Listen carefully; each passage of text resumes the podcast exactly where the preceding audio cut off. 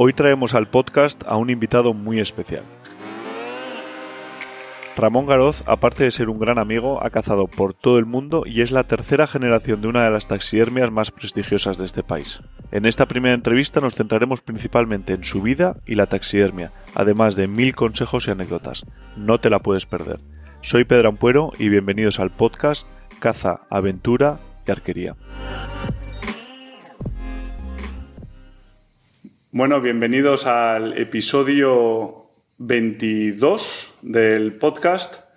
Eh, ya por fin me he puesto al día. Hemos estado unas semanas un poco desconectados entre la caza, el desconfinamiento y todo, y lo habíamos dejado un poco, pero me he puesto al día. Ya hemos subido los vídeos de la entrevista con Vic y también hemos subido ahora la entrevista con mi padre. En YouTube estará mañana, que tengo que hacer las portadas, pero vamos, ya está editado y preparado.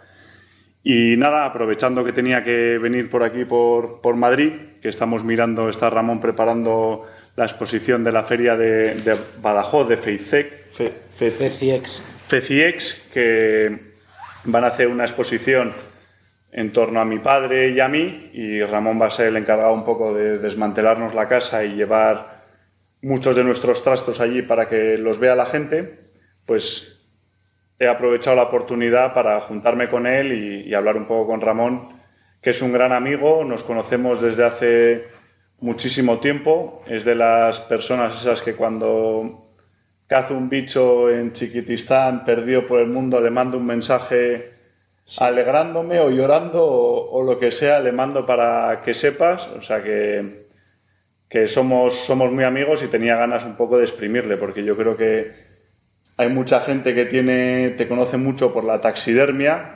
pero has cazado de las personas que más has cazado por el mundo de este país. Pasa, bueno, si consideras que acompañar a la gente, que yo sí lo considero, que acompañar a la gente es cazar, he cazado bastante.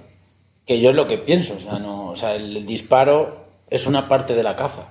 Tu filosofía y la mía creo que es muy parecida y el viaje, preparar el viaje, ir, viajar, subir, tal, pues eso es la caza. Lo que el disparo, sí, claro que es importante, pero no, que a mí... Pero que, que, al final has viajado por todo el mundo.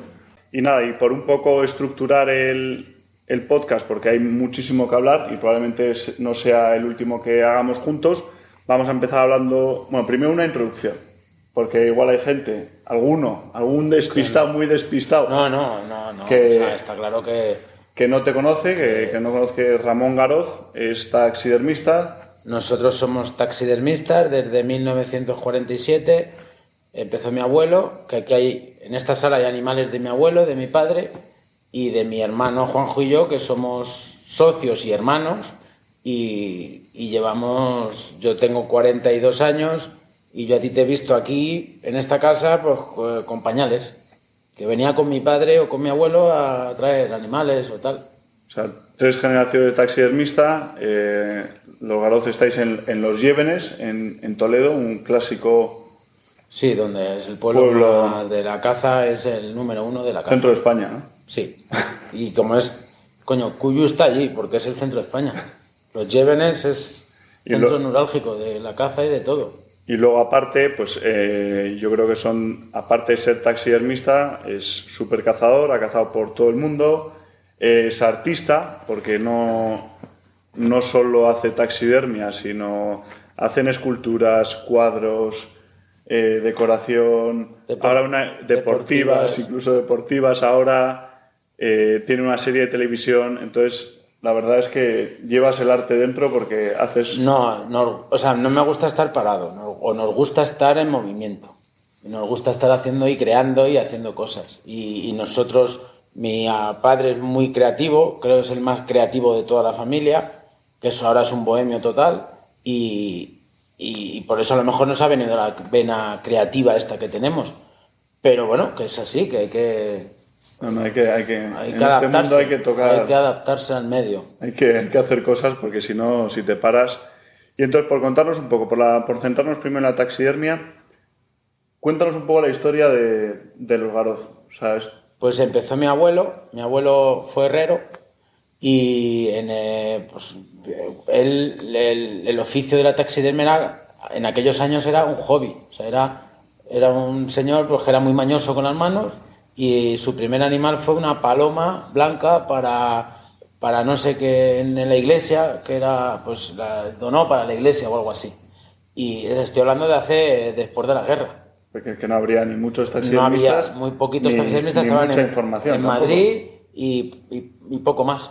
Y, y estaba, bueno, mi abuelo com- competía, mi abuelo competía con, con los grandes que había en Madrid, que eran Luis Benedito, José María Benedito, que era, para mi, mi abuelo era ver, o sea, conocer a esas personas era como, como eran dioses para él. Y, y nosotros, pues, bueno, pues luego ya empezó mi padre, mi padre era un muy buen estudiante y en vez de quedarse en un banco, porque él podía haberse quedado en- trabajando en un banco, dijo, no, quiero ser taxidermista. Toda la familia se dijo, pero ¿cómo vas a ser taxidermista? Que con la sangre, los animales, tal, como era una cosa rara, ¿no? Y pues empezó a ser taxidermista con mi abuelo. Mi abuelo dejó la herrería y ya vieron que era un poco un futuro, de un trabajo de futuro. Y hasta pues mi padre en el año 78, no en el 77, o sea, hace 43 años, se fue a Estados Unidos con Juan Antonio Conde, con el, con el padre de Juan Conde, el de la armería, pues su, Ah, sí. su padre era una- tenía una orgánica de caza muy grande en España y se fueron a Estados Unidos y él fue el que trajo los moldes de fibra de poliéster a España. O sea, antes se hacían de escayola y él, mi padre, pues quiso más, o sea, fue a aprender más y dijo, pues va, me voy a Estados Unidos, que es donde, Sí, la- es la mejor taxidermia del mundo, y se trajo eh, los moldes de fibra, de poliéster. Luego ya, pues, fue haciendo moldes, ya llegamos nosotros, hicimos, hicimos la mili, tal cual, y ya, pues, no sé, con... O sea, hemos empe- allí hemos estado trabajando desde muy chiquititos, pero lo que ya es en sí, trabajando, trabajando, pues, mi hermano terminó COU y dijo, pues, no hago carrera ni nada y me voy para allá. Yo estuve en Bellas Artes durante un año y pico y no aprendía nada y dije, me voy a trabajar. Y, y ya empezamos mi hermano y yo a trabajar y lo que hizo mi padre fue para... Claro, mi padre empezó de la nada, haciendo esculturas de, de escayola y montaba las pieles en las esculturas de escayola. Pues lo que hicimos nosotros fue, o sea, lo que hizo mi padre fue coger todos los moldes que él tenía, los quemó y ya inventamos un producto que se llama estico y hacíamos las esculturas de estico. O sea, todas las esculturas están hechas de estico. Pero estico es el, Estico es el corcho blanco. el corcho ese que cortáis. Y ahora, pues, los animales enteros, Por eso pesan. muy antes, poco. Antes pesaban. Antes pesaban mucho y ahora pesaban, ahora pesan muy poco. Y ahora, pues, muchos animales los hacemos de estico y hay otros que ya hemos creado nosotros nuestras esculturas y hemos hecho una matriz de poliéster y los rellenamos de espuma expansiva, Ah. que es un poco como la taxidermia americana. Que es lo que compran, ¿no? Que hay Que unos catálogos de Mackenzie, de no sé Mackenzie qué, y tal, que lo venden en Estados Unidos. Y eso es más o menos la taxidermia, o sea, de la vida nuestra, ¿no? Y bueno, pues seguimos trabajando y, y hemos hecho, pues, nosotros, o sea, mi padre ha hecho el, museo, el último diorama del Museo de Río Frío con ayuda de mi abuelo, porque siempre han estado mi abuelo y mi padre, y hizo el Museo de los Quillo en Cuenca, eh, ha hecho varios museos, que es un poco, lo de- hacer un museo es lo que te da, ¿no? Pues es un museo. Y, el- y colecciones de caza, pues ha hecho muchas, mi padre. Entre ellas, pues esta, por ejemplo, la de... O sea, esta, hay pocas que, que no han pasado otro taxidermista, que han sido como muy fieles a nosotros.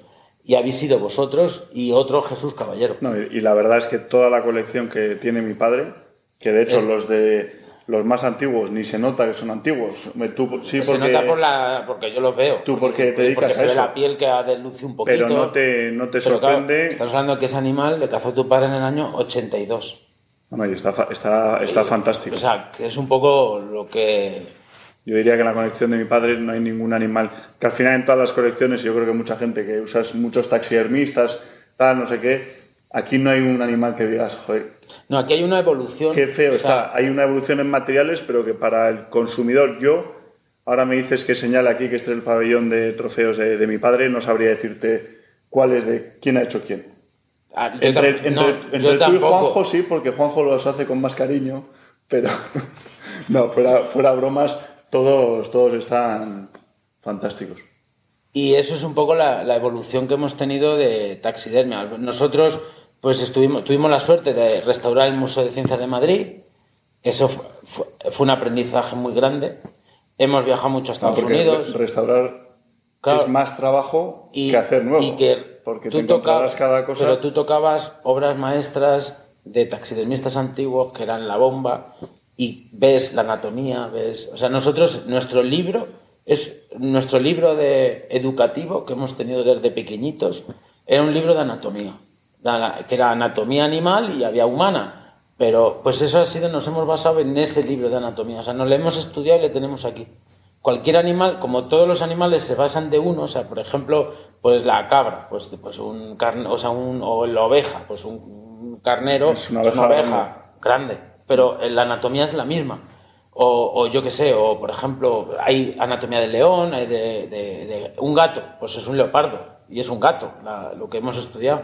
Pero bueno, pues eso es lo que nos ha enseñado a modelar, a hacer, o sea, hacer los animales y luego también la suerte de poder haber viajado, poderos haber visto y poderos haber tocado. Mira, yo, yo- yo creo que hay dos cosas que, que me gustan de, de lo que hacéis especialmente.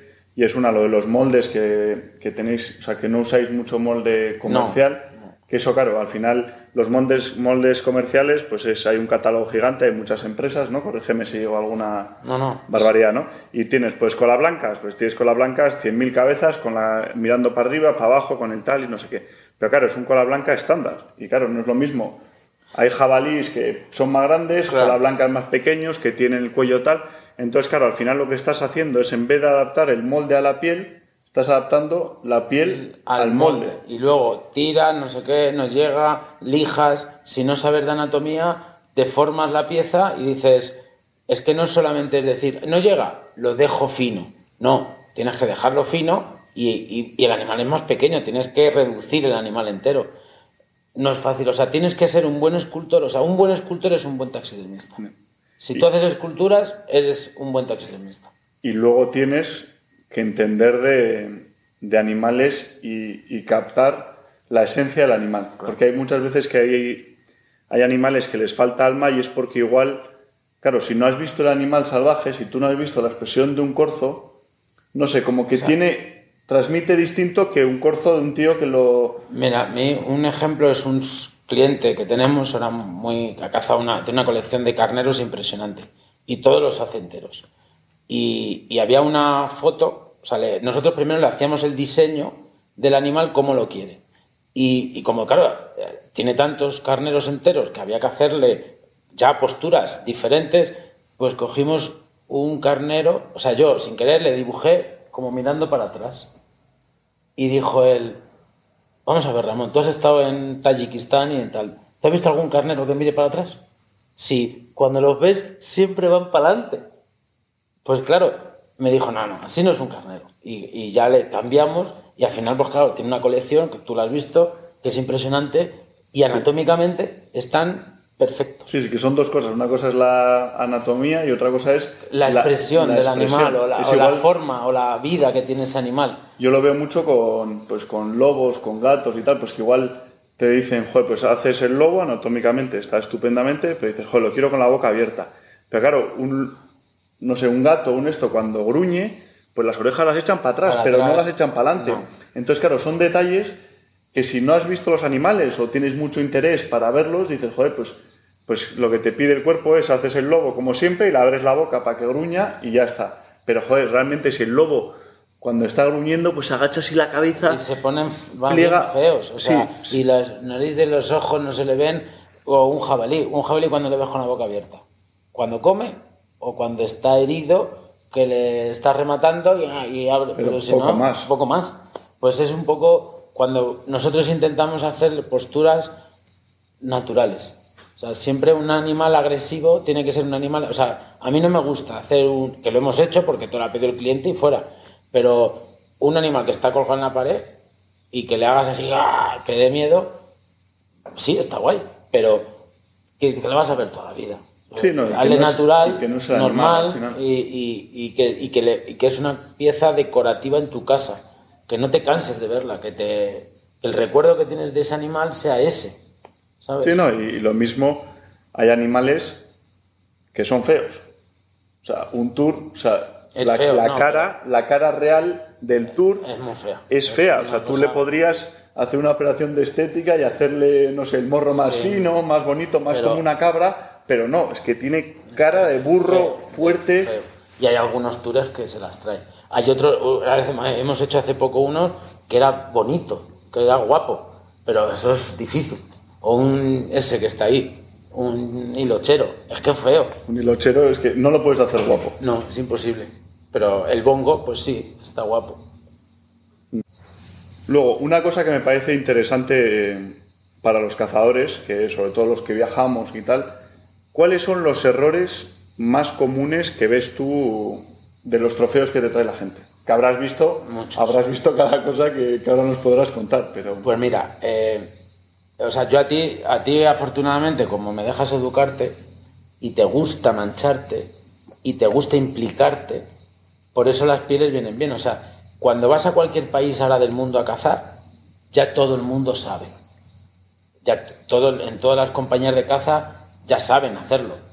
El problema es que cuando llegas a, a- a- a- o sea, estás cazando un animal, se hace de noche, eh, se ha complicado el tema, ya vas cansado. El guía que va a quitarle la piel ya está cansado. Claro, como ya está cansado, pues ya lo mismo le da corta, la oreja la ha roto porque ya está cansado y tal.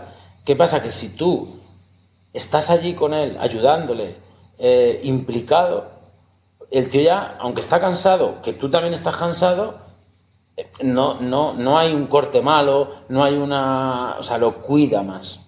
O sea, lo más, yo creo que una cosa impo- importantísima es implicarse. O sea, tú te vas a un safari y no, y después de cazar, no, que claro, que vienes cansado, lo que quieres es ducharte, tu fue- fueguecito, tu gin tonic, estar, no, cógete y después de ducharte te vas al campamento donde están quitando la piel y estás viendo al- a la persona que está quitando la piel y le regalas un cuchillo y, y él ve que hay una implicación, o sea, que, que el tío dice, joder, este sabe. Luego hay otros sitios que lo mejor es aprender, o sea, saber quitar la piel, poder saber cómo se quita la piel, lo importante es el salado, o sea, quitarle la sangre, salar, dejarle que, chupa toda la sangre y quitar la sal y volver a echar sal nueva. Y luego dejarlo un buen secado, o sea, no puedes llegar y ponerlo al sol enseguida, que hay veces que hay que ponerlo al sol, porque te vas a la selva, eh, el animal ya en la selva 99% de humedad, 80% de humedad, no se seca, pero como tiene tanta sal, le pones un poco al sol y, y le, le intentas secar, que luego lo tiene que secar en el sitio original. O sea, nosotros hemos estado con Antonio Reguera, con Mayo el Diri Safari, porque tenían muchos problemas de secado. Y en, claro, en la selva estás cazando en, empiezas en mayo hasta agosto con un 85% de humedad, eh, la piel no se seca nunca. Pues inventamos crear como un habitáculo que le metíamos fuego, que secábamos dentro del habitáculo Para secar, para quitar para, humedad, para claro. quitar humedad al habitáculo. Y bueno, pues funcionó. Funcionó y fue un invento que teníamos que hacer pues, con unos bidones, los metíamos en unas cabañas que tenían, que tenían ellos y echábamos leña para que siempre que se ahu- ahumasen, entre comillas. Y so- so- se solucionó ese problema de, de las pieles. yo lo del, yo lo del salado, yo lo del salado, por ejemplo, mi padre para eso siempre ha sido Muy meticuloso. muy chapas, Muy, porque al final meticuloso. tú matas un animal, lo no sé, lo cazas en cualquiera, coges el campamento y desde que te dejas el campamento y te dan el bicho, que hay muchos que traes en la maleta, hasta que realmente vuelves a España, pues igual hay cuatro días. Entonces, pues lo cómodo es decir, oye, mira, ya que me han hecho el paquete en una bola de plástico, yo lo meto en mi maleta, No, no. me olvido y que llega hasta España. Pues O sea, no, yo- en el hotel, sacarlo, echarle sal. echarle sal. Cogerle, sacarlo, tal. O sea, nosotros en, o sea, mucho te vas a Austria a cazar un rebeco, que, que es, o sea, que es totalmente legal traérselo en, en la maleta, porque es una cosa con un certificado veterinario, con todo. Pues si te puedes traer esa piel y, y, pues, ¿qué hay que hacer? Pues eh, secar la piel, cuidar la piel. Si estás en el hotel, lo limpias, le echas la sal, le vuelves a quitar la sal, le echas sal. O sea, yo siempre que vamos a, un, a una zona de, yo qué sé, Pakistán, siempre, o sea, antes de salir en, en Islamabad, pregunto, ¿en el campamento hay sal? Sí, sí, pero ¿cuánta sal?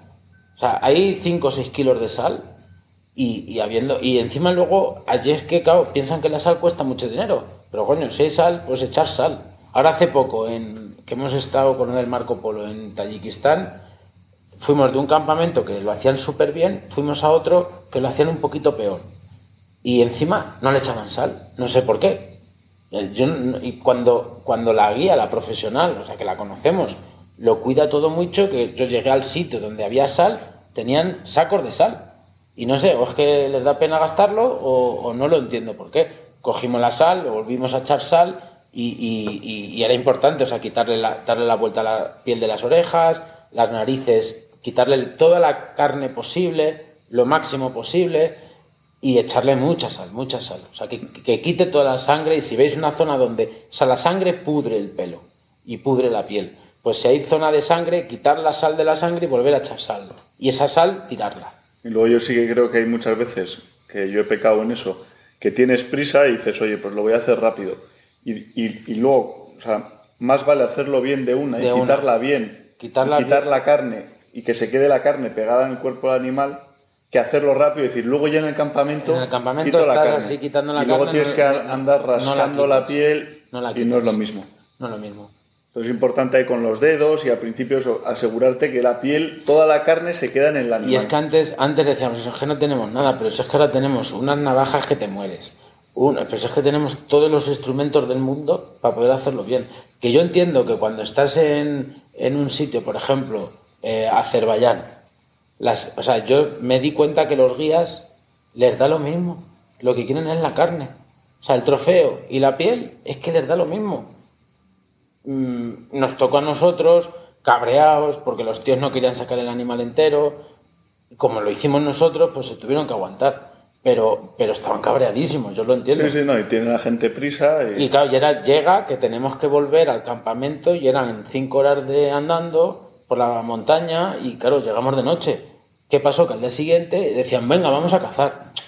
Al día siguiente fuimos a salar la piel, a cuidar la piel, a quitar todos los restos de la piel que hemos dejado, porque si no al final el trofeo no es lo más importante de la cacería, o sea, que luego ponen en tu casa el trofeo. Pues yo fíjate que creo que uno de los animales que más castigados nos, nos ha llegado nunca es el carnero de Dol de mi padre de Norwest Territories, que yo no sé si el guía, que al final los americanos, que hay muchas veces que dices, los de Asia son un desastre, pero joder, igual que los africanos, si te toca el africano es más meticuloso, pero el americano aquel tendría pirsa, se la, Le- se la picó. Hay gente que no le gusta mancharse la sangre de sangre y no le gusta Bueno, y- nada. Y luego en, en España con, con un amigo mío que estaba con el americano y le dijo, oye, mira, te voy a explicar bien cómo se saca la piel de pecho y tal. Y le explicó, le sacó todo súper bien, toda la piel de pecho. Y luego, y luego le dice al americano, ay, mira, te voy a enseñar un truco para cómo es lo más fácil cortarle la cabeza al animal. Y le cortó la cabeza con, Con- la, con piel, la y, piel y todo. Ahí delante el americano, el americano, todos así, no entendíamos nada. Y dijo, mira, en vez de todo el mundo que corta por aquí, por delante, y hizo ras, y le cortó todo el pecho y tú diciendo, no puede ser, tío. De un dal. Yo le mato. Pero no, no, eso fue un macho montés, aquí un amigo español, con un americano. Y luego, no sé si había algún error más así que Básicamente, yo creo que si tú te implicas mucho, congelar, ¿no? También. Ah, ¿no? bueno, sí. Porque en Claro. España al final también Eh, habrá mucha gente claro, que te trae en España. Lo mejor es congelar y, y si lo, hay gente que dice, joder, es que tú estás en Toledo, tal, pues sí, pero me ha- lo metes en una caja de estas de los chinos, de estas de poliespan, con hielo y de un día para otro no se ha descongelado. Llega a la casa y ya le quitamos nosotros la piel y tal. Pero si puedes intentar, por lo menos saber quitar la piel entera de, de la cabeza, y que, porque, ¿qué, pasa? Que el cráneo, menos tú, los últimos corzos, ya los has cocido tú. Si es que no pasa nada por aprender a cocer, a quitar. Claro, yo entiendo que hay mucha gente que dice, vale, yo esto es una guarrería No, si es más por guarrería, por, por lo que puedes montar en tu casa. Porque si no tienes un fuego externo para hacerlo en la terraza, Pero, es un Cristo. pero, por ejemplo, quitar la, po- poder quitar la piel y separar el cráneo de la piel para que esa piel la puedas congelar en un frigorífico, en un congelador pequeño de tu casa, ya tu mujer no te va a regañar porque es una bolsita así de pequeña. Además es divertido. ¿no? Y- o sea, a y- mí me parece entretenido. No, es, es importante porque si tú practicas ahora con un corzo, cuando llegas a cazar un carnero de dal que cuesta una fortuna y que cuesta físicamente y que cuesta todo, dices, esto lo hago yo, que es que lo hago yo, que lo mismo yo, que no me lo va a hacer el guía, que lo hago yo porque lo sé hacer. Lo importante es saber hacer. Ahora nos preocupamos más en saber disparar a 25.000 metros y con la bala tal y la bala cual, a, a esto un poco de la taxidermia, que lo hemos dejado, el taxidermista. Si este, ya, se apañará. Ya se apañará. Si con lo que cobra un, un frontal o lo que sea, ya se apañará. Ya se apañará, pero luego el problema es cuando queda en tu casa que dices, es que no tienen corte, es que le pegan un tiro y te, no es la de Dios, con un agujero así, dicen, ah, esto ya Ramón y Juanjo, bueno, ya, ya se apañan, esto te hacen una obra maestra. Y luego al final cuando viene una piel fantástica y buena, pues haces un buen trabajo. Sí, y no hay nada que más pena de que un animal espectacular. Y es que es para toda tu vida. Un animal de esos hay algunos que yo creo que hay gente que te tiene que perseguir toda la vida, porque cuando tienes el típico animal que te han hecho así... Es que el, es que es para toda la vida. O sea, es que el lance es muy corto. Tú vas a cazar y lo has hecho en un día o en unos minutos, ¡pum! Pero luego el animal le tienes en tu casa y le tienes toda la vida. Y si ves una cosa que dices eh, y que lo tengas en tu casa y que, pues yo prefiero hacer un cráneo o no hacer nada. Sí. Y luego había, sí que había muchas preguntas, de eso que hice un cuestionario a través de Instagram, que te querían preguntar de cosas muy específicas, de oye, ¿cómo salar la piel de Eso eh, yo he pensado, mira. ¿Cómo... Eh, yo tengo, como, como te copio tanto... Taxidermanía. Tengo, yo, yo, tengo un programa que fue tu idea, o sea, que es que fue tu idea eh, vamos a ver, si, si, tenemos lo de arte animal, ha sido por ti, eso está claro. Porque tú te empeñas conmigo y me metes mucho la caña, que tienes que hacer esto, que tienes que hacer esto. Pues ahora en Taxidermanía eh, hay un canal de YouTube de Garoz eh, que enseñas cosas básicas de taxidermia. Y ahora con el confinamiento he hecho bastantes capítulos de los que podía hacer en casa. Pero ahora lo que tengo que hacer es cazar. Y claro, pues un zorro Ah, no tiene oportunidad de cazar un zorro, mi hermano tampoco, y claro, ahora en verano un zorro con la piel que da pena verle, pues habrá que esperarse a noviembre para poder enseñar a, cómo quitar la piel a un zorro o un corzo. Pues igual, no, no hemos tenido la suerte de cazar todavía un corzo, vamos a cazar, hemos cazado un jabalí, eh, creo que este, ahora en esta luna vamos a cazar otro jabalí, pero enseñar cómo quitar la piel a un jabalí prefiero de un animal pequeño tipo un rebeco, un corzo o un zorro para poderlo enseñar bien y grabarlo bien y, va a ser más interesante. Y ahí lo, estoy deseando hacerlo. Sí, yo creo que había muchas preguntas de, oye, ¿qué si la piel de no sé qué, qué tal? ¿Cómo eh, blanquear un cráneo? Pues os aconsejo a todos que sigáis el canal de YouTube de Ramón, que se llama Garoz Garoz, ¿no? Garoz, Se llama Garoz y ahí tiene esa parte que estaba contando de taxidermanía que explica perfectamente cómo hacernos nosotros mismos un frontal de corzo, cómo blanquear, cómo sacar los colmillos del jabalí, todo con materiales que podéis hacer. Que podéis encontrar en cualquier sitio, en cualquier supermercado, en cualquier ferretería, en cualquier sitio. Que al final yo como... Bueno, soy, no. soy gran fan, pero agradecerte de toda la gente que compartas tu experiencia y cómo hacer las cosas, porque al final Cualquier otro diría, joder, pero a ver, si vas a perder clientes, no. cuentes los mm. secretos, pero yo creo que haces perfectamente contando lo que sabes, intentando ayudar a la gente. El que lo quiere hacer, el que lo quiere hacer lo hace, y el que no, pues dice, yo no, mira, Ramón, que no me voy a liar con esto, házmelo tú y punto, o, o házelo a cualquier otro taxidermista, si es que es lo de menos, o sea, mm, yo esto fue, tú te acuerdas, en, él estaba en Hawái, que cazabas en Hawái, tu, tu Axis, tu muflón y todo eso. ¿Te acuerdas que me llamabas tú por FaceTime y me decías, ¿cómo corto el cráneo? ¿Y ahora cómo lo blanqueo? ¿Y ahora cómo? O sea, y tú aprendiste mucho porque estabas en Hawái, que allí no hay taxidermistas, que allí te tienes que buscar la vida y lo hiciste o no. O sea, tenemos el ciervo Axis aquí y está perfecto. Está vivo. Está perfecto. Lo traje ahí en la maleta, no me acuerdo. Por eso te digo, o sea, pero que pues es un poco para eso se ha hecho, ¿no? O sea, es... Sí, pero que en esos vídeos se explica muy bien todo el proceso, porque al final tú ves un cráneo y parece que lo has cocido, le has pasado ahí el agua a presión para que se quite la carne y lo has dejado al sol. Pero lleva un pulido y lleva muchos detalles que, hasta que no ves, hasta que no se te ve alguien cómo lo hace. Cómo lo haces no lo sabes. Cómo rellenas el colmillo con, con la resina. Con la resina y tal. Y dices, joder, pues es que lo que parece tan fácil... No es tan fácil. Pero bueno, pero que se puede hacer. Que ahí está. O sea, ¿cómo hacer un ojo mío de jabalí con cartón? Pues, tío, pues No, no, y, queda, y- queda muy. Y si no, pues no le muy pongas con cartón, lo pones así con un alambrito y queda hasta súper guay. Porque el otro día tienes que tener una pistola, ¿no? De soldado. No, que es- tienes que hacerlo con latón, eh, soldarlo con alpaca o con plata, o sea, es un poco más de joyería. Más tedioso, ¿no? Sí. Y luego, aparte, como taxidermista, una de las cosas que a mí me gusta es que piensas distinto, que eres, tienes tus visiones y tienes tu, tu vena, tu sí, vena o sea, más decorativo. más decorativo. Más guay. Eh, vamos a ver. eh, esto eres hay capaz que de presentar lo de siempre hay que, evoluc- distinto. hay que evolucionar. O sea, igual que hemos evolucionado en la caza, o en todo, o sea, eh, antes íbamos vestidos con coronel tapioca o con lo que teníamos en casa, con un pantalón de pana, y, ahora vamos vestidos de Cuyu o de otras marcas.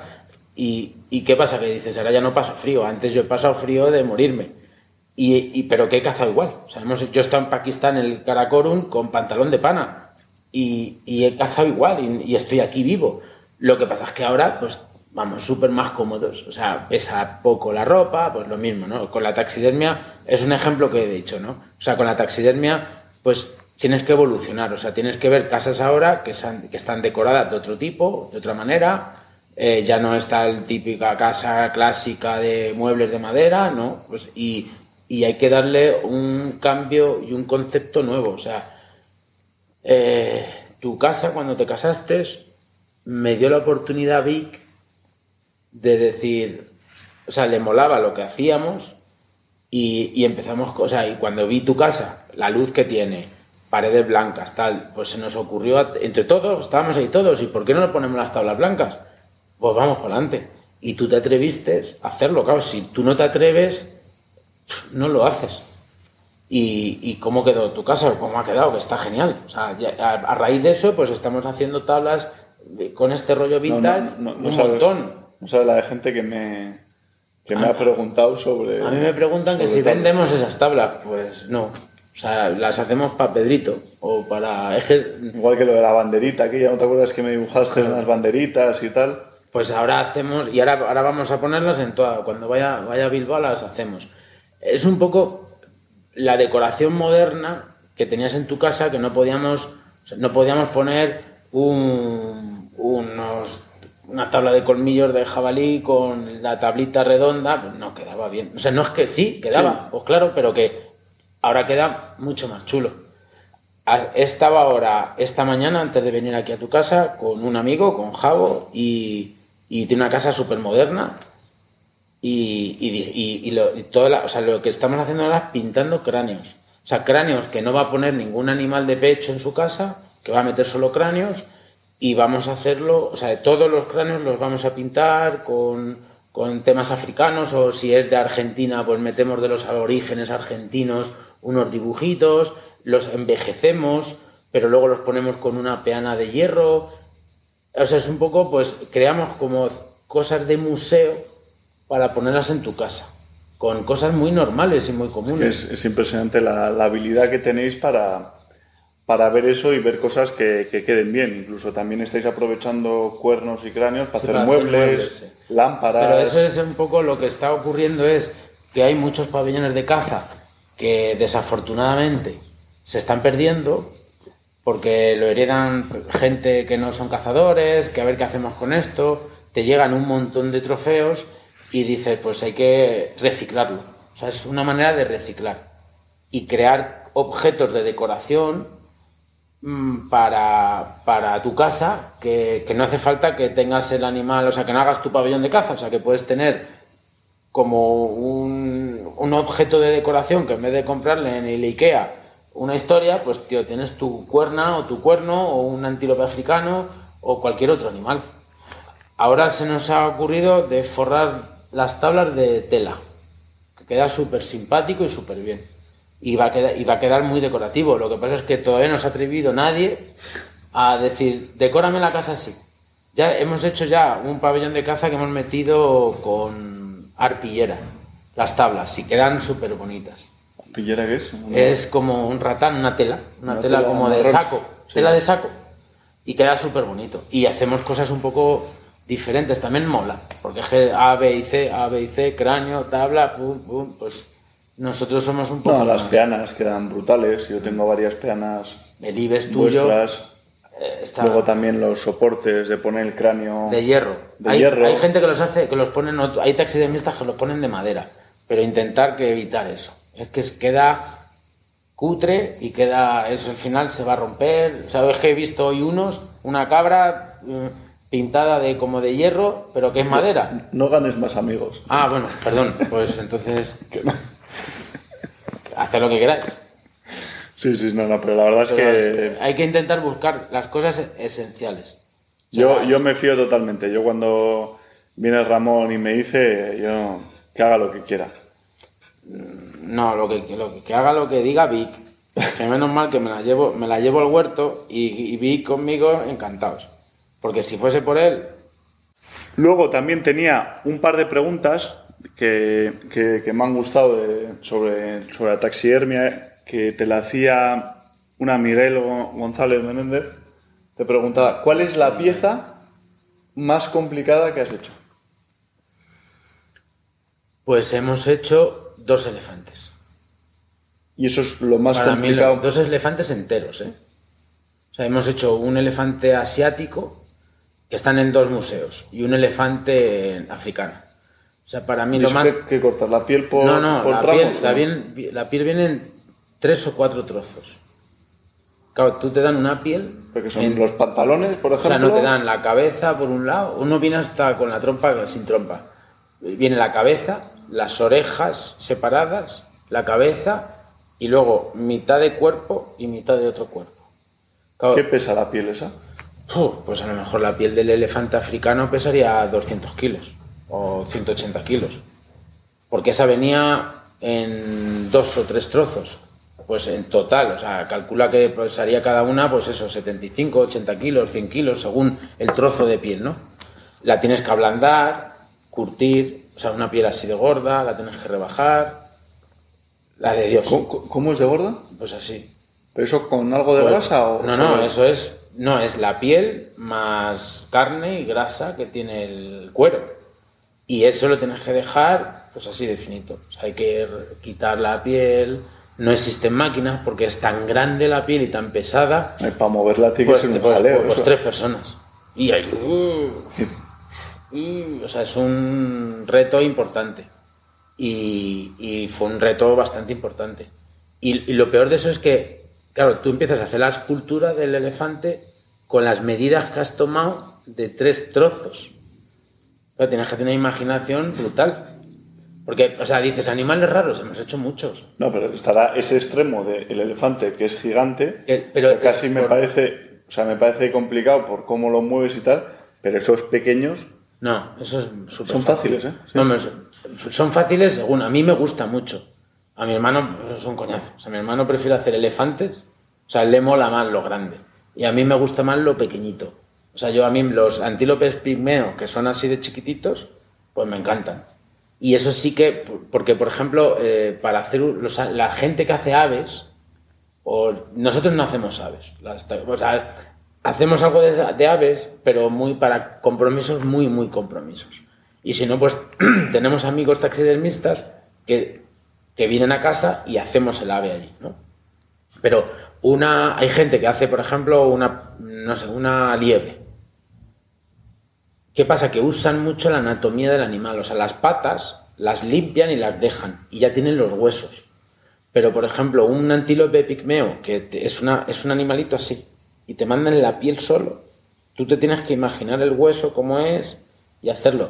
Es pequeño, es me- meticuloso, pero es fácil, porque estamos hablando de un volumen así, no un volumen de un elefante entero. Mm, Para nosotros, yo creo que lo más difícil que hemos hecho ha sido un elefante entero. O sea, hemos hecho animales el leopardo de las nieves que está en el Museo de Ciencias, que es una pasada de bonito, porque es un leopardo de las nieves, raro. Eh, hicimos un oso hormiguero de un zoo que se murió y para otro museo lo hicimos. o sea, tienen como una piel que rara. tienen ¿no? una piel rara. o sea, hay animales que son raros, pero son raros. Pero al fin y al cabo mm, como son tan raros, pues eh, si te equivocas en anatómicamente en algo, no pasa nada. Como es raro, no, es que es así. O sea, pero un elefante es tan difícil, o sea, y es tan diferente un elefante asiático de un elefante africano que no te lo puedes imaginar. O sea, totalmente, anatómicamente es totalmente diferente. Mm, no Sí, sé. no, y, que, y que son tan grandes que, Y que son tan- claro. pequeños O sea, errores en, en uno lo corriges. O jirafas. son claro, es- claro. Es decir, es que hay que mover, hay que cortar porque le hemos visto largo. El animal es largo y hay que cortar el cuerpo para reducirle esto. ¿Tú sabes a qué se monta? O sea, te lo piensas. Dices, Juanjo, ¿seguro le ves largo? Yo ya le veo bien, pero por la pereza de decir corto. Pero hay veces que igual la piel al sacarla se hace más larga o, o da la sensación de más largo y por eso lo O sea, encoges. la gente cuando caza un oso, que está todo emocionado, se hace la foto de estas típicas fotos que ponen así y te pones tú en Rusia y el oso está en. Moscú. Y, claro, y te llegan, haces tú el oso y dices, este no es mi oso, si el mío era el doble. Mm, O sea, los, las pieles encogen un poco. Encoge. Claro, cuando curtes, encogen, igual que los, os- los leones que pierden un poco pelo, los arruis pierden un poco de pelo. Hay animales que pierden piel, pelo, porque el pelo está vivo, tiene sangre y el pelo, tú cuando le ves vivo, el animal está, Sí, está hinchado. hinchado, tal. Eh, pierde un poco de pelo, encoge un poco, o sea, siempre intentamos hacerlo lo más grande posible.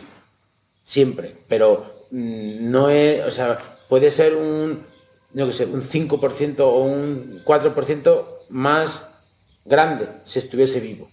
¿Te han pedido alguna vez que hagas los animales más grandes de lo que eran? Siempre. Muchas y nosotros mismos los intentamos hacer más grandes y que se luzcan más los cuernos y que y todo, De todo, ¿no? pero que es así.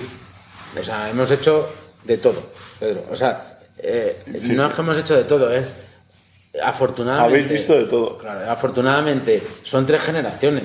Es que llevamos un montón de años. Tú llegas a casa que tú has estado y dices, joder, menudo montaje tienes aquí. No, no, Pero no es nuestro, es que son viene de, de la familia. O sea, Y son, los recursos que tenéis, porque claro, al final hay algún amigo, ¿no? Se me ha roto el cráneo de un rebeque. Ramón tiene Sí, ahí, la verdad es que tenemos tienes muchísimo. muchas O cosas. tal, o no sé qué. O sea, Ahora final- mismo hay un, un amigo nuestro que, mira, Miguel.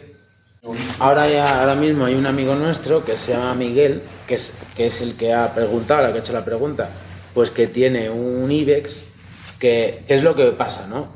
Eh, no sé si se puede contar, Miguel, ya lo voy a contar.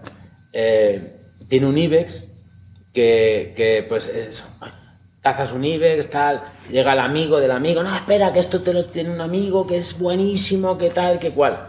Se lo lleva y dice, y claro, cada vez que le ve, dice, es que me da angustia. O sea, es, por favor, ¿me lo puedes hacer de nuevo? Y se le vamos a hacer de nuevo, el IBEX. ¿Y qué ocurre? Que si vamos a intentar conservar su piel, si el taxidermista que lo hizo hizo un buen curtido, pues nosotros le volvemos a, a ablandar esa piel y le volvemos a montar con esa piel el animal. Y si no, pues como la suerte que tenemos es que tenemos pieles de IBEX, pues yo le pongo una piel nueva de IBEX. Mm, no Sí, es normal para que eso- tengamos para- pieles de IBEX, pero nosotros, pues, Para eso lo trabajáis, cada vez que vais, Claro, pues sacáis. vamos, sacamos, si cazamos nosotros algún animal de más, nos traemos la piel, A mí me lo habéis pedido mil veces, pero nunca has hecho ni no, caso. pero sí, alguna vez, alguna vez. Y por eso, tú haces cazas, bueno, sí, mira, los, los ibes tuyos, no. El tour de Kubán igual. el- no, ese no, ese me cabreo que no te trajiste. Pero los ibers de, de Kazajstán, Ah, trajimos dos. pues trajiste dos que con esa piel va a ser para Miguel, posiblemente. Si no funciona, pues seguro que es una piel de las tuyas que se la damos a Miguel. ¿Y qué pasó con el Ibis del Kazajstán? ¿Por qué montaste Porque- el mío y no el de mi padre? Porque fue un error y, y tu padre se puso, le Le, cambiamos le- los le- cuernos. le- le dijo mi padre a Ramón, oye, de los dos Ibis que hemos matado en Kazajstán, eh, haz el mío que es el más grande de todos. Y Ramón, eh, sin querer, porque el mío era mucho más gordo, Más gordo, yo le vi más grande. era un poco más corto, pero mucho más gordo, ¿no? Entonces le- vio más grande el mío y montó los cuernos del Ibex en el mío. Entonces llegó mi padre un día y dijo, Este no es el mío. Me dice, este no es el mío, lo miro yo y digo, es el mío, pues eso, habrá hecho Ramón el más grande. Pero si el mío era más grande, pues era más largo. pero era más largo, Yo pero para mí, a mí me daba más la sensación que el tuyo era más grande, más Era más ibes, tocho, es que, joder, más ibes, que, que el de tu padre, pero, lo- Pero bueno, que le cambiamos, lo la- cambiamos. Igual, nosotros, por ejemplo, las cuernas las pegamos con un pegamento que con calor se desprenden otra vez. Porque, eh, yo qué sé, eh, que, que- que cuesta lo mismo. O sea, que es el mismo pegamento y sujeta bien. Pero para estos casos, pues luego es ideal. Lo calientas, quitas las cuernas y lo vuelves a poner. O, o yo qué sé, mil cosas. Para No, mil no, no, cosas. sea, hay que pensar un poco siempre que el animal es importante y que, mm, o sea, nosotros siempre que hacemos un animal pensamos que puede ir cuando la persona no exista, que ese animal puede ir a un museo o puede ir a algún sitio de estos. Y por eso, pues intentas hacerlo No, no, lo mejor hacerlo con- posible. Hay que trabajar, trabajáis con, con cariño y eso se nota. Y luego Rafa Ortega preguntaba, ¿y cuál es la taxidermia más cara que has hecho? Un elefante entero. El elefante, ¿no? Bueno, habéis hecho dinosaurios también. No, pero hecho- no es eh, taxidermia. O sea, pero hicimos el elefante, ¿no? sí. O sea, el elefante es lo más que- caro. Un elefante es que entero es. una de una jirafa también no es, no es barata. Y eh, jirafa hemos hecho un montón. Pero no es, es mucho más caro un elefante, no. Yo creo que el, más caro de todos es el elefante. Sí, es, Entero. es un, es un Cristo, luego mándalo, mételo No, lo en la en, casa. lo llevamos en camión. Y luego, claro, la gente también que hace un elefante entero es que tiene un museo. Sí, sí, que porque ya- si no te entra. Claro, que ya es. el- jirafas, no. Jirafas se han hecho para pabellones de caza, se han hecho unas pocas. Pero bichos por piezas sí habréis hecho alguno para meter en algún pabellón, ¿o no? Una, gira- una jirafa. Una jirafa no entraba por la puerta. Lo que hicimos fue hacerla allí. Ah. Uno, un pabellón la hicimos allí, o sea, la llevamos en trozos en la escultura y luego le montamos allí la piel. Y otra, eh, la cabeza no la unimos al cuerpo, pero iba, o sea, iba, no, no- iba a medio terminar. O sea, no, no le cosimos la cabeza y el, iba la- el cuerpo así sujeto y luego le montamos la cabeza y le terminamos allí de coser en el pabellón. Eso fue guay. Eso está muy cerca de mi pueblo, está el pabellón. Es una jirafa preciosa. Y luego, ahora ya, esto era un poco las preguntas que yo tenía sobre, sobre la taxidermia y quería ver a ver si, no sé si está Vic por ahí, nos puede decir algún, alguna pregunta más de la gente que está conectada ahora en el directo Es que no lo hemos que leído. te quieran hacer Yo porque no. desde aquí no podemos, no podemos leeros. Mira, otra pregunta que, que hace aquí mi diario de caza es ¿cómo deberíamos llevar un corzo con peluca para que llegue bien? Mira, los corzos con peluca se tratan, o sea, la- mm, para que llegue bien congelado. O sea, lo más importante es ese corzo enseguida congelarle. Eh, yo- O, o llevarle fresco, fresco, fresco. O sea, fresco, fresco quiere decir que le he cazado y me voy y le llevo, pero ese mismo momento, o sea, en dos horas, porque ahora mismo con el calor que hace, si le quieres hacer de piel, se estropea. Y si, y si no, eh, si le quieres hacer un cráneo, pues es cogerle y llevarle ya. Y que el taxidermista no le congele. Que enseguida se ponga a hacerlo. O el, porque cuando congelas, la sangre se la chupa. O sea, la peluca, el interior de la peluca es sangre. Lo que tienes que hacer es tratar esa sangre. Que se trata con formoles, se inyecta formoles se- o se sumerge en, un- en formol. O sea, tú el corzo le sumerges en formol, en un bidón grande de formol, y le inyectas para que quite la sangre y chupe la sangre y le metas formol. Eso es una de las maneras. Otra de las maneras es dejarlo secar eh, y luego ponerle un pelo artificial, pero que eso es una cutrería. Y la mejor manera, que no se hace aquí en España, que se hace en Estados Unidos, que, que tampoco es una cosa para montar, a- es, eh, es una máquina de vacío, que lo que hace es que le saca el agua y la sangre, al fin y al cabo la, la sangre es sangre, pero tiene luego mucho agua ese animal. Le saca el agua, como cuando liolifican las Sí, sí, plantas. La, la clave es que no, que no se pudra. Que, claro, lo que Ese el- tejido que ese está vivo. tejido que está vivo. Y, y luego, por ejemplo, hay gente que, que lo. Bueno, hay gente de taxidermistas para todo. Hay gente que lo cuece, que cuece todo, o sea, lo cuece el cráneo, quinta, limpia el cráneo, lo cuece y, y la peluca, pues la deshace. Y a montada de Dios. Eso no se puede hacer. O sea, no lo más inteligente es cortar la peluca del cráneo. Que luego lo tienes que unir. Ah, mira. O sea, y lo que haces es que cueces el cráneo, o sea, eso es un secreto de taxidermista fino. O sea, cueces el cráneo para que esté limpio su propio cráneo, porque de poner un cráneo artificial eso es una cutrería. Es que en el, en el caso de, del corzo con peluca es complicado, ¿no? Porque al final la peluca sigue viva, o sea, la borra es blanda, ¿o no? Sí, no, pero lo que haces tú es que lo que haces es que le quitas la sangre, le metes formol, porque el formol es lo que te hace que no se pudra, que no, porque es sangre, al fin y al cabo es sangre con pelo. Y le quitas la sangre, le, le inyectas formol y luego, pues, una- y luego ya lo dejas secar.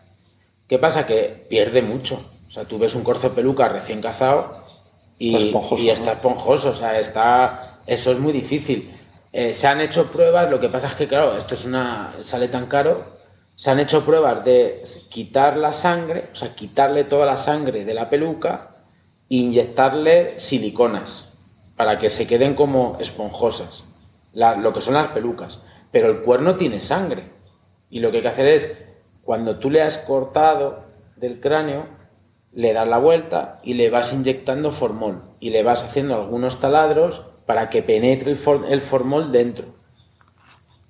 Si tú quieres, o sea, muchos meten el cráneo de, de- de peluca en una vitrina, porque se conserva mucho mejor. En una vitrina pues no llega la polilla o no, o, o no coge Sí, el polvo. claro. O sea, es como una pieza de museo en una vitrina, queda mucho mejor.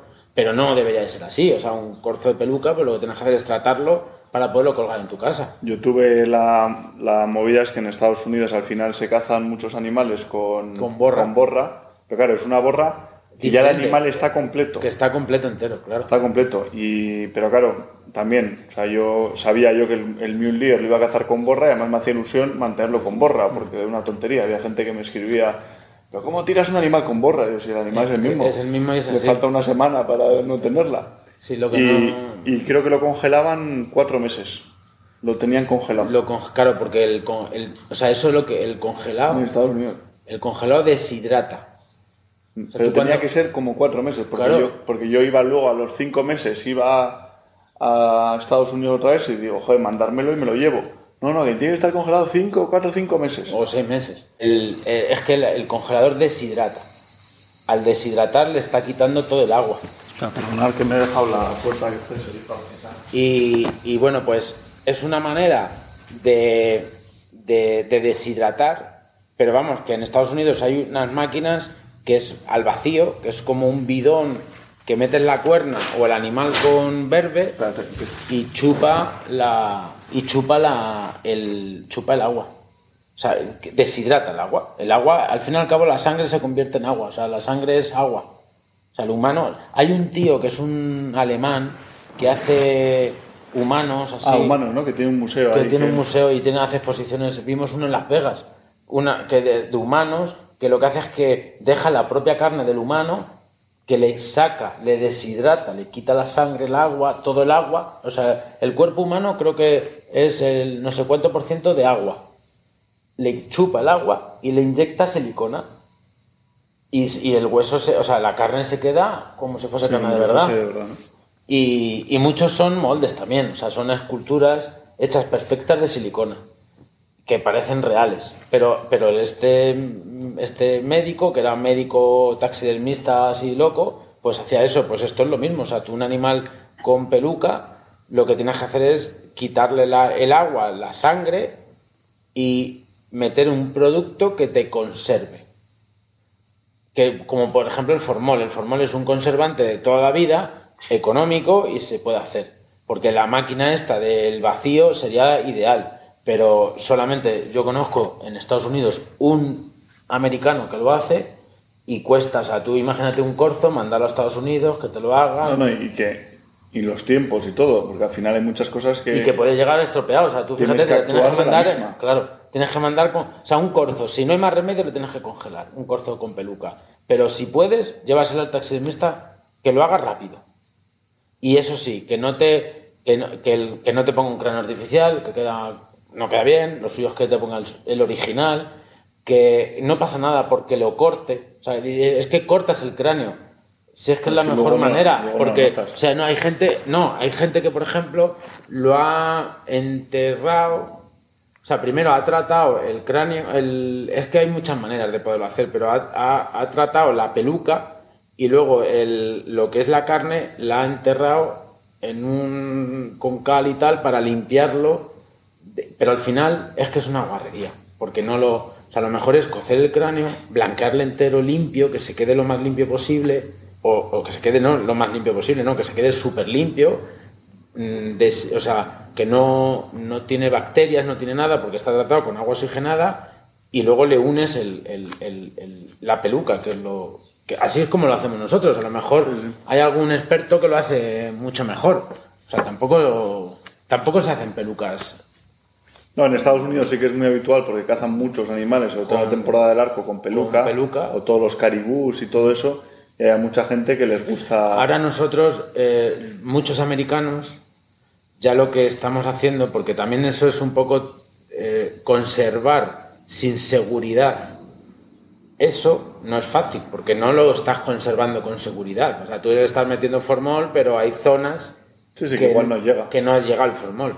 Pues lo que se, yo tengo, nosotros lo hemos- tenemos una máquina que pone pelo. O sea, que es pelo Eso, artificial. eso me enseñaron a mí también allí. En Estados Unidos y, en- y ahora había en, en- en Alemania, ya lo, lo- dieron un curso de cómo poner pelo. Esto nosotros tenemos un íntimo amigo, muy amigo, que colabora con nosotros, que se dedica a hacer películas de cine y tal, y ha estado en Estados Unidos, está en todos los lados, y, y lo que hacemos es que tú coges una- un, un animal, le das un- con un pegamento y con una máquina que existe de poner pelo, pues Sí, compras un lo pelo artificial pelo, sí. y lo pintas con pelo y parece que es verde de verdad, o sea, súper natural. Así lo están haciendo ya muchos americanos y, y en, en- en- en sí, que es Alemania, como- en Austria y en muchos sitios. O sea, los mejores taxidermistas están en Estados Unidos, hay buenos y muy malos. ¿eh? Luego, por ejemplo, hay un ruso muy bueno, hay un francés, Barbery, que es excepcional, o sea, es un taxidermista buenísimo. En Austria hay, eh, hay un señor, pero ya está muy mayor y ya lo hace, pero hay otro muy bueno en Alemania, o sea, hay siempre en cada país hay alguno que resalta más, ¿no? Que dice, joder, que ¿Quién? O sea, para ti, ¿quién es como taxidermista? My Boys. Ese es el americano. Animal ¿no? Artist. Con el que estuviste. Sí. O Es sea, el, que, el que lleva Safari Club, esas recreaciones Safari, con sí. agua, los salmones y todo el rollo, ¿no? Hay otro, otro americano, ahora están los Kenati estos, pero que son al fin y al cabo eh, alumnos de Mike Boyce. O sea, Mike Boyce es el tío un creador. Tiene un equipo de... Ha, tenido, ha llegado a tener 28 taxidermistas trabajando, montadores, porque él no curte. Él compra los maniquíes, él crea sus esculturas y se las manda a Mackenzie para que le hagan los maniquíes y luego pues coge, los corta, los hace, la- las esculturas. Nosotros le conocimos, nos abrió sus puertas hace ocho años y el tío pues con- nos ha cogido un cariño buenísimo, o sea, porque a nadie le ha enseñado su taller de taxidermia entero. O sea, nosotros mm, podíamos ver hasta en el cubo la basura y, y- y como hablábamos, nuestro inglés es un poco justo, pues el tío tenía allí un, me acuerdo que era un venezolano y nos puso al venez- al venezolano para que le- nos explicase todo. Y luego hemos vuelto a ir a los tres años, estuvimos episodio hace de dos años, Animal, ¿no? que lo- en Arte Animal sale un episodio. O sea, Mike nos, cuando hay un producto nuevo, nos, ¿habéis probado esto? Y nos lo manda. O sea, el pegamento que usamos es el que usa él, que es la bomba. Y, y- y también, por ejemplo, nosotros hicimos un árbol para el Museo de Pepe Recio del- en Sevilla, que era el árbol es de espuma expansiva, con una máquina que nos compramos, y luego hay un tipo de espuma de que es- una polurea, que, que es como que hecha, con lo que hemos, con la polurea esta, es la piel del dinosaurio. O sea, es un plástico que lo deja dos centímetros, que tú lo echas, son dos componentes con mucho calor, que los junta el componente, o sea, los junta la máquina y te crea una, un plastificado, pero un plastificado que es súper rígido, súper duro. Pues el problema que tenía Mike era que las rocas que hacía él o los árboles que hacía él los hacía como de una mezcla de pegamento con cemento eh, pero usaba malla, o sea, pesaba. Pero no te lo pueden imaginar. Yo decía, pero que esto es América, o sea, ¿cómo puede ser que esto pese? Pero que pese, que pesaba muchísimo. Y, y nosotros le dijimos, mira, Mike, así hemos hecho el árbol. Bueno, pues ahora el tío hace unos árboles. Domina, ¿no? El tema, ¿no? Ahora yo he visto piezas de él que él se reía, como diciendo. O sea, pero domina porque nosotros hemos hecho ese árbol hace 10 años. Sí, sí, sí. sí. Y ya no hemos hecho más árboles. Ya sí, hicimos el dinosaurio. Y Spain Trujantes pregunta, ¿cuál ha sido el trabajo más extraño que os han pedido? El más rarete. Pues. eh, Yo he visto cosas desde unicornios. Sí, bueno, eh, pero eso son un poco lo- cosas locas. Pero una cosa que Eso no lo hemos hecho. Nos han pedido que hagamos un cocodrilo con una bandeja. que no lo hemos hecho. Eh, nos han pedido, yo que sé, de que se le ha muerto un- a una mujer, que se le ha muerto su perro. Eh, por favor, no llaméis con gatos ni con perros, o sea, no hacemos animales domésticos. Nos da mucha pena. O sea, yo mi perro, cuando se muera, le haré una escultura de bronce porque tengo la suerte de poderlo modelar y de hacerlo yo, que ya la tengo hecha, que tú la has visto, que es de terracota, y le entierro y le pongo la escultura y le entierro. Pero no, o sea, un animal doméstico que has estado conviviendo con él, o sea, nosotros, ni el mejor taxidermista le va a dar la vida que tú has estado viviendo con él. Ya. O sea, eso a mí me da mucha pena. O sea, tú, tu perro, tío, pues ya está, se ha muerto. No, pues- pero hay gente... hay gente para todo, hay gente muy rara ahora, ¿eh?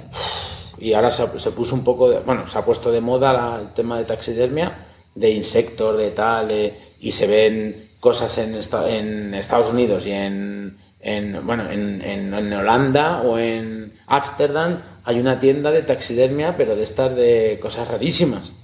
Pero, pues, Dios mío de mi vida, o sea, cosas muy raras.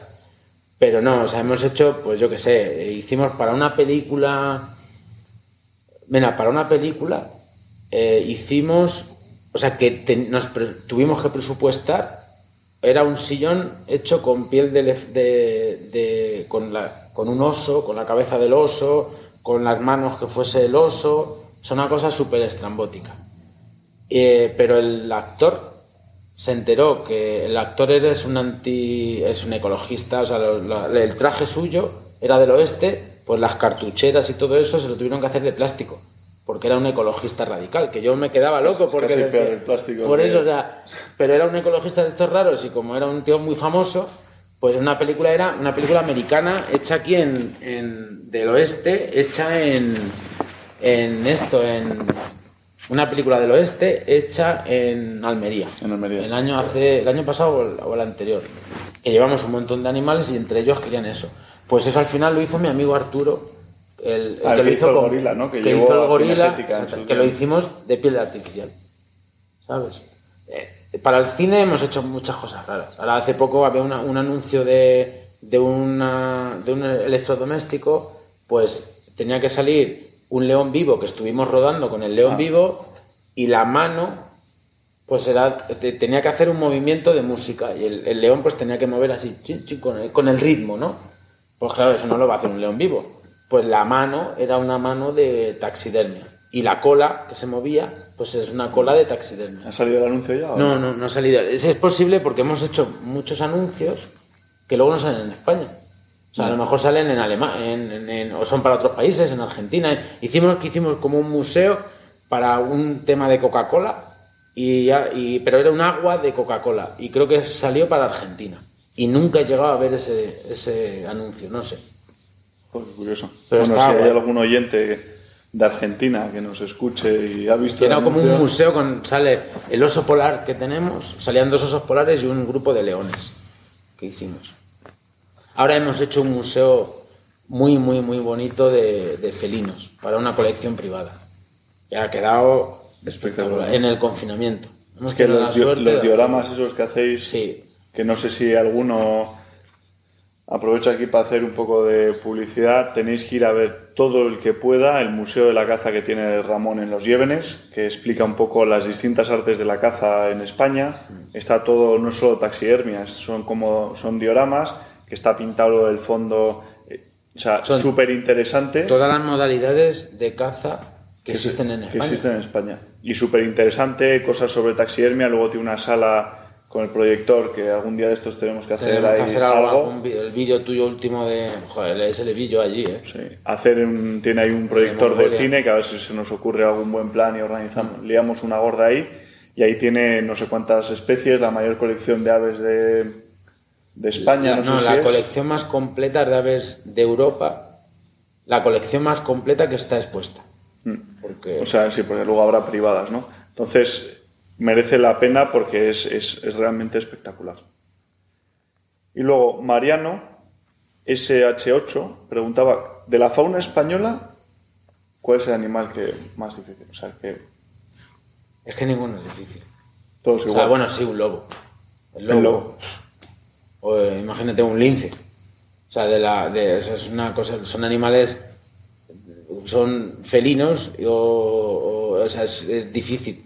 Pero, mm, no sé, o sea, un corzo, pues es que son todos. O sea, un corzo, pues tienes que darle esa vida que tiene, la chispa esa que tiene el corzo. O un rebeco.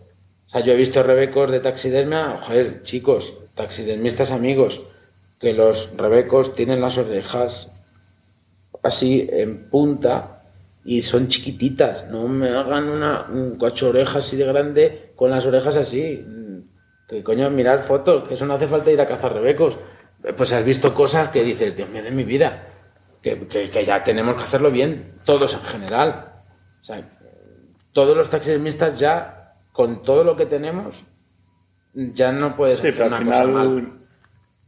Todo requiere como todo cariño, especialmente en cosas que son un arte. mi, mi padre, o sea, nosotros tenemos una colección de libros alucinante. Porque mi padre no tenía internet.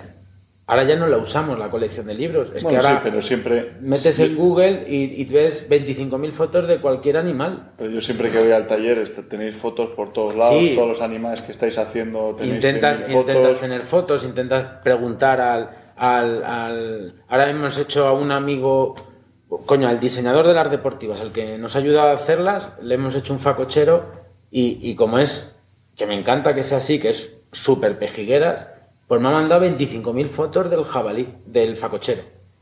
Para que, oye, Ramón, que el color, que mira, que tiene una mancha aquí, oye, que esto, que los colmillos, le he puesto unos colmillos así grandes. Me dice, Ramón, tío, ¿qué te has pasado? Que así no es mi facochero. Digo, pero bueno, Pablo, que los colmillos que se vean. Me dice, que me los quites y me los pongas como son. Sea, me- y me encanta, porque al fin y al cabo, él cuando lo ponga en su casa, lo va a apreciar, lo va a cuidar, lo va a mimar, que al final el trabajo que haces, pues que sirva para algo, no, venga, aquí, ah, aquí mismo, cuélgale, tal. No, no, que al final lo tienes, lo tienes que recordar muchos años. A ver, más preguntas así, ronda de preguntas rápidas. Carlitos 44, que tiene unas pieles del año pasado de Kudu y de Oryx, que estaban en sal y se han quedado muy duras. ¿Eso tiene solución? Es que eso hay que curtirlo, o sea, no le pasa nada. Hay que curtirlo, sí. Hay que curtirlo y hacer ya la taxidermia, que se gaste la pasta y que lo mande el taxidermista y que se ponga a hacerlo ya. Porque Así ahí se puede conservar en su casa, pero que lo, que lo, que lo siempre lo fumigue, ¿no? Para que no le llegue la polilla porque le puede llegar la polilla.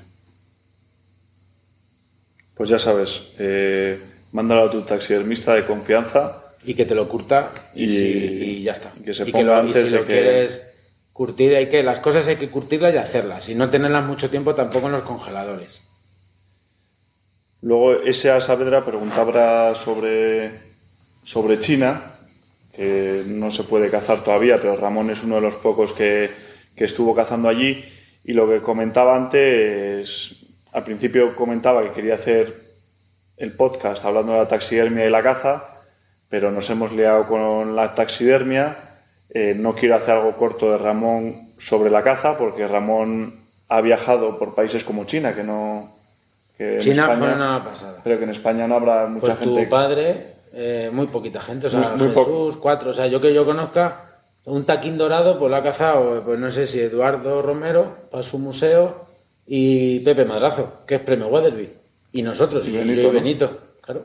Entonces, Ramón ha viajado por todo el mundo, tienes 100.000 anécdotas y más, y eso va a merecer otra, otro día. Tranquilamente nos casa, sentamos. Te invito a mi casa, que no quieres venir. Como tú en, la- tú en mi casa y yo en la tuya. Como Claro, y, te- Y hacemos una segunda hacemos ronda y una- hablamos incluso sobre- el museo. Le, hacemos un directo viendo el museo, que merece la pena. Más, Luis Casero preguntaba por qué ya no sube esta, capítulos de taxidermia. Porque no me ha dado tiempo a hacer más. O sea, necesito ya ejemplares. Cazar un corzo, cazar un zorro, eh, y hay que hacerlo ya. O sea, ya vamos a empezar a hacer temas de, pues, quitar la piel, eh, cómo Sí, salar la piel, cómo, tienes- quitarla, cómo curtir a lo mejor en tu casa una piel de zorro.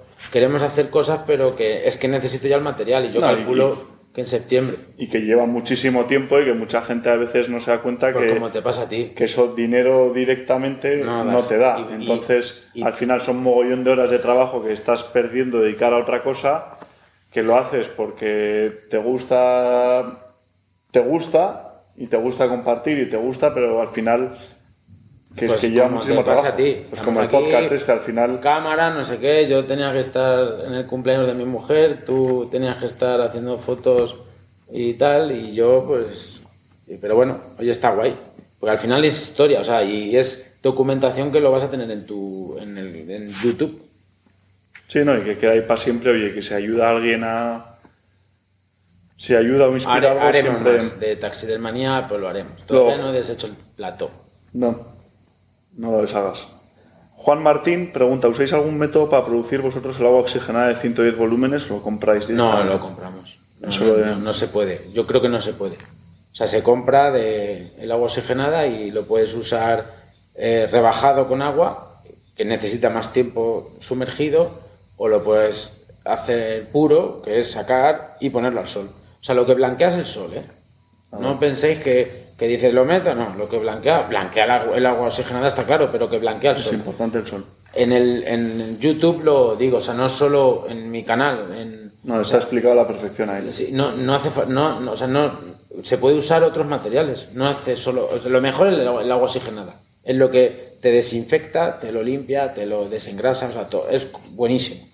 Pero hay otras formas, o sea, hay tinte para el pelo, pues el de capante este que usan las mujeres, para, o lo- los que se tintan el pelo, pues lo puedes usar. Pero hay algunos que comen el hueso, ¿no? ¿O no? No, si lo dejas mucho tiempo, Era la pues, lejía, claro, eh, pero la lejía te lías una grande. Tienes que tener mucho cuidado, ¿no? Pero la lejía, por ejemplo, hasta funciona. O sea, tú lo pintas, lo pones al sol y te lo va a blanquear. Porque algo tiene que tener la lejía, que tiene que tener, que desengrasa, abre el poro, penetra la luz y Y lo, lo- blanquea. No te lo va a blanquear súper como un taxidermista, pero Luego, Soriano Sport pregunta que si tocáis la, la taxidermia de peces. no.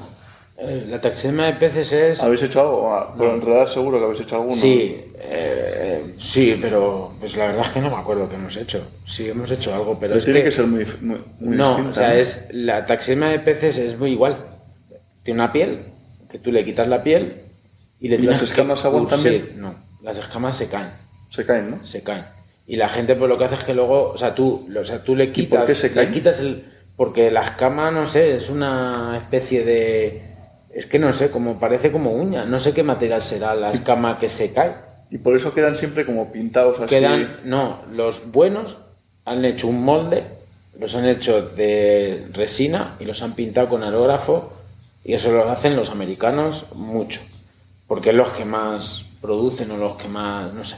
Y luego los, los normal de, toda la vida, o sea, los que he visto el salmón, no el salmón, alguna carpa de estas así que está de co- color amarillenta, es porque le han quitado la carne, le han dejado la piel, han curtido la piel, la han conservado, casi siempre la han conservado con conservantes, no con curtientes, o que tenían un porcentaje de curtiente muy pequeño, pero es un conservante, y, y ya está. Y lo, y lo han metido, pues imagínate, son peces que es muy sencillo, porque el cuerpo es Sí, sí, es un... nada, o sea, es muy fácil, es un tubo. Y le han vuelto a coser y la- ya está. Y luego pues le dan barniz y fuera. O sea, es lo que yo he visto en España que se ha hecho. Eh, hay algunos que lo han pintado con aerógrafo o lo han mm, dado de resina a esa, a esa Sí, piel. Yo, yo me acuerdo en Alemania que ganó una vez, hace un par de años, en la Feria de un Alemania. chico de ¿no? David de ¿no? Zaragoza que es muy bueno, Que, era una carpa en la mano de... pero yo no sé si la carpa hasta a lo mejor sería natural, no sé, o, o a lo mejor era de artificial. O sea, le han hecho un molde, la han hecho en resina y luego la han pintado como es. O sea, es lo mejor. O sea, la piel de. Curtir una piel de. de igual que de un cocodrilo, es más complicado que curtir una piel de un, de un ave. O sea, perdón, de un. de un pez Sí, de un pez. es bastante difícil de curtirla. O sea, no es, no es, un, es un cuero diferente, igual que el de cocodrilo. Es difícil también, la cabeza va unida al cuerpo. Y claro, tienes que conservar la carne de, que te queda del cuerpo, o sea, es complicado. En Estados Unidos cortan la cabeza, el cráneo, y le ponen de plástico. Y unen el resto de la piel es natural. Pero es que eso Sí, no, que al final, es un plástico, ¿sabes? Luego, Álvaro Soliva, ¿cómo evitar que se abran los colmillos cuando llevan tiempo en las tablas? Que si los hidratas con crema corporal o algún método casero que, Sí, no, los, que recomiendas. los colmillos, el, el truco que tienen los colmillos es cuando los vas a cocer, es que no los, no los metas con. O sea, que cojan la temperatura ellos mismos poco a poco.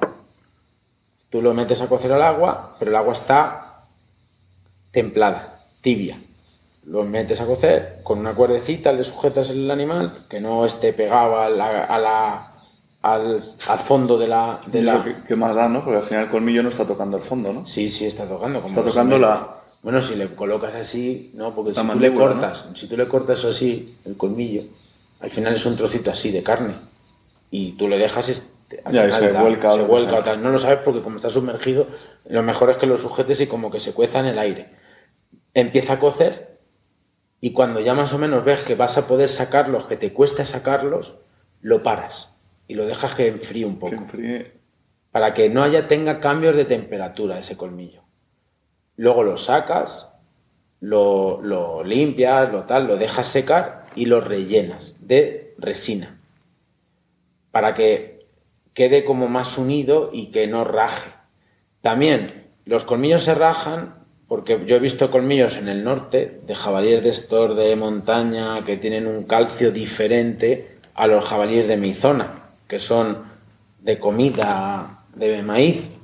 Pues, pues eso también se nota. O sea, los colmillos de, de la zona nuestra pues se rajan mucho más que los colmillos de los del norte. A mí se me rajaron muchos, pero yo creo que porque estaban al lado de la calefacción. Claro, y luego en- cuando ya los tienes en tu casa, la- o sea, el colmillo ha estado siempre constantemente en el agua, en, con baba, con, Sí, con humedad. con humedad. Si los pones en un sitio seco, los cambios de temperatura hace que se raja, pero no solo los colmillos, la madera, el mueble, todo, o sea, un mueble, todo. Hay que hidratarlos con, por ejemplo, funciona vaselina, nivea, lo que pasa es que luego se quedan hechos una guarrería. Los colmillos cogen más polvo, O sea, la resina no vale solamente. la resina es importante porque lo que te hace es que te une el Sí, te colmillo y te, te- te lo pega. Hay resinas muy muy buenas, hay otras que, que no te pegan bien el colmillo. Y, y luego sí, hidratarle, sí es bueno, pero tampoco es pasarse de que lo llenas tanto de nivea o de vaselina que, que se llenan de polvo y eso es una guarrería, los tocas y te manchas. O sea, y tenerlo, por ejemplo, en ¿sabes dónde no se rajan? En Alicante, en Altea, en la costa, en el mar. ¿Los tuyos se han rajado? Sí, porque los tenía encima del radiador. Pero lo- el resto, No. porque como estás en, vives en un sitio húmedo, pues no se rajan mucho. Y se te han rajado seguro cuando has encendido la, la calefacción y le has dado bien, pum, pues ha Sí, habido sí, el cambio de era- era por temperatura. el cambio de temperatura o por la sequedad de que con la calefacción, ¿sabes? Luego, Terrío85, con- ¿cómo conservar los rabos de zorros sin hueso? Que eso ya harás algún Eso haré un capítulo. este, pero pues hay que. Lo que pasa es que hay que, una conseguir, avanzadilla. hay, que conserv- hay que conseguir, por ejemplo, algún tipo de curtiente. Es que yo le digo, pues Con tienes- sal no vale, solo. Con sal, no, porque al final no estás conservándolo. Al final ese- eso se va a estropear. O sea, si, si, si le echas sal, se conserva, se va a quedar duro, pero continuamente échale eh, antinaftalina de spray o, o constantemente echarle para que no vaya la polilla porque se lo va a comer. Y para la polilla, ¿qué recomiendas ahora que hablas de la polilla? Pues Que la bueno, polilla ahora es- mismo has visto que uno de los de mi padre estaba... Tenía, había polillita, o sea, había, porque ahora mismo es el peor momento. Hace calor, deja las ventanas abiertas, estamos en el campo, pues va el animalito, la esta, y va a poner ahora, sea, estás- ahora el huevo ya ha salido y se está alimentando de la polilla que ha puesto en su día. O sea, la polilla está grande, Y ha le- puesto los huevos y ahora están las polillitas pequeñitas y se están ali- alimentando del propio pelo. La que se alimenta del pelo no es la polilla que vuela, sino la que, La que ha nacido de los huevos. que todavía no vuela. No vuela, o sea, sí, sí vuela. Vuela un poquito, pero no la, la típica que ves en, prima, en principios de primavera, ves una polilla grande un insecto así grande, que ese es el que ha puesto los huevos. Y ahora han salido y esas son las que comen. Pues ahora es el momento de que hay que desinfectar mucho. ¿Cómo? Pues lo primero, una limpieza importante. Con, con una aspiradora, coger el animal, descolgarle y con un soplador, soplarle en la calle para que lo- se vaya el pelo que haya comido y la polilla. Luego, eh, ins- con insecticida, lo mejor es... ¿El hay un- insecticida daña el pelo? no. O sea, sí, hay, Bueno, depende que- cuánto depende eches, ¿no? cuánto eches y Que- que no depende qué insecticida. Pero el de la polilla normal, el- el- un insecticida antipolilla para, los, para la ropa, pero insecticida es lo que mejor funciona, porque las bolas de naftalina era lo mejor. Bolas de naftalina, pero las han prohibido. Las han Ah, dejado. ¿las han prohibido? Y ahora hay un sucedáneo que te venden como una polita, que eso es una guarrería. Que eso de decir, no, le pongo en el animal, eso es una guarrería. Es mejor todos los años, en esta época, limpiar el animal, echarle spray bastante, no pegado, o sea, un poco al- que, que coja el animal. En algunos que están mal, meterlos en una bolsa de basura y meterlos en el congelador, si te cabe en el congelador. O meterlos en una bolsa de basura, inyectar el, el spray y cerrar la bolsa y que, que coja el, el Que ins- coja que bien mate, que insecticida. mate los, los insectos. Y luego si es una buena limpieza. Luego también hay, hay animales que no los han sacado los cuernos y se han metido dentro y están comiéndose hasta el cuerno. Pero ese no es una polilla, eso ya es como si fuese una carcoma. Que vienen mucho de África. Los animales que vienen hechos de África vienen mucho con ese problema. O sea, eso sí que no es porque me fastidie a mí que vengan los animales hechos de África. Es que yo recomiendo que no los hagan en África. Porque muchos, o sea, conozco a amigos, a, No, luego los a Agustín. Sanabria, que le han mandado animales hechos de África, los ha metido en su pabellón y se le han comido el pabellón entero. Y ha cogido un disgusto muy grande. Porque se ha comido Marco Polo, se ha comido. O sea, y ahí está, he dicho el nombre porque es encantador, es amigo sí, sí. mío y, y le podéis llamar para que le veáis el problemón que tuvo. O sea, ¿sabe lo que tuvo que hacer? Alquiló un camión frigorífico congelador, sacó todos los animales, los metió en el camión frigorífico congelador, los tuvo una semana, desinfectó en el camión frigorífico y luego los volvió a colocar. Y salvó bastantes. Pero No, fíjate el montaje que tuvo a hacer. O sea que, Y ya por, por terminar, que ya se quiere ir a cazar. Ronda me estaba Fernandito diciendo por el WhatsApp, oye, que, que me hayas dicho Fernandito que- que ha encontrado la perra, tío. Sí, Alucinante. Qué ilusión. Que perdió la perra, Fernando, un, un amigo nuestro, perdió la perra y tres semanas después la, la Pepa ha aparecido. Y me voy a ir a dar una vuelta hoy con él al campo y me está escribiendo. Pero no decías que ibas a salir hace media hora. Y por terminar, ronda de preguntas. Tienes que responder las cosas en, Venga. con una. Ataque, En vamos. 30 se- Rápido. Carlos pregunta. ¿No pensáis que enseñando al público cómo se hace la taxidermia disminuya vuestro trabajo y de otras taxidermias y haya más taxidermia ilegal? Sí. ¿Algo más que decir al respecto? Pues que la vida es así, o sea, escucha, no est- está en YouTube. O sea, hay miles de americanos que yo los sigo y los veo y están ahí. O sea, no creo.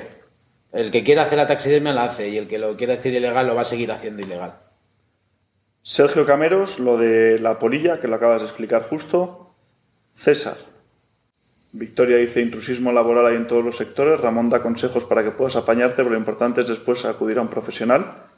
Que yo creo que es importante Mira, mencionar en que hay diferencia entre un trabajo profesional. Claro, o sea, y en Estados amateur. Unidos, nosotros que tú estás mucho en Estados Unidos y yo a mí me encanta y estoy mucho, todo el mundo se lo hace en su casa.